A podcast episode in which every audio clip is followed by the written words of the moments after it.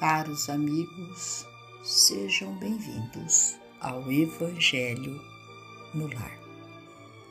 Senhor Deus, Pai amoroso e misericordioso, rogamos a Ti forças para suportarmos as nossas provações sem lamentações e resignados diante de vossa vontade que os vossos amigos, ceareiros, emissários de luz, trabalhadores da vitória do bem, possam vir em nosso auxílio, dando a cada um de nós toda a assistência necessária para que tenhamos forças para prosseguirmos a nossa jornada terrena.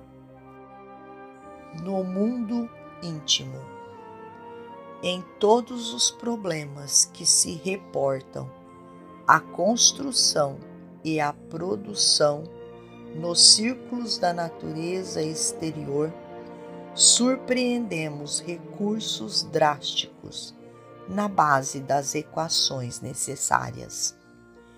É o atrito na direção do progresso, esmerilando, limpando, corrigindo, aperfeiçoando.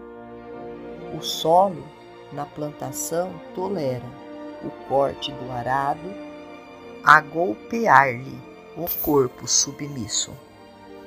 O fruto amadurecido recebe a pancada do segador no dia da ceifa, de modo a transformar-se em pão que sustente a mesa antes que o asfalto complemente a segurança da estrada, é preciso que a terra suporte os ataques da picareta. Para que a pedra venha do cerro bruto ao trabalho do homem, quase sempre sofre a ação do explosivo controlado. O minério a fim de elevar-se ao nível da indústria, encontra o forno de alta tensão.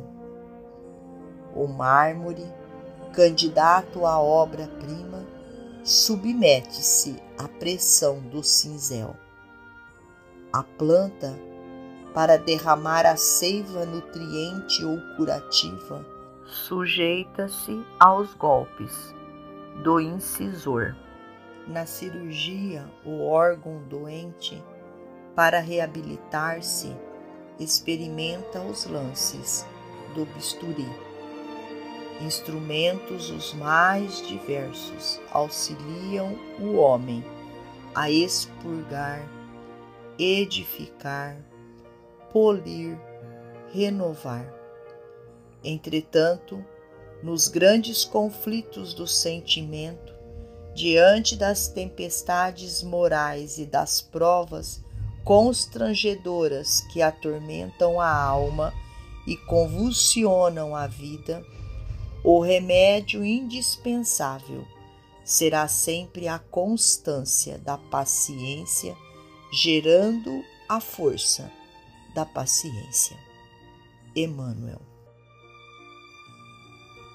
Finalizamos ao nosso Evangelho, agradecendo a Deus, a Jesus, a Maria de Nazaré, nossa mãe amorada, aos emissários de luz, trabalhadores da vitória do bem, pelo amparo e pelo auxílio. Fiquemos todos com Jesus e até amanhã, se Deus assim o permitir.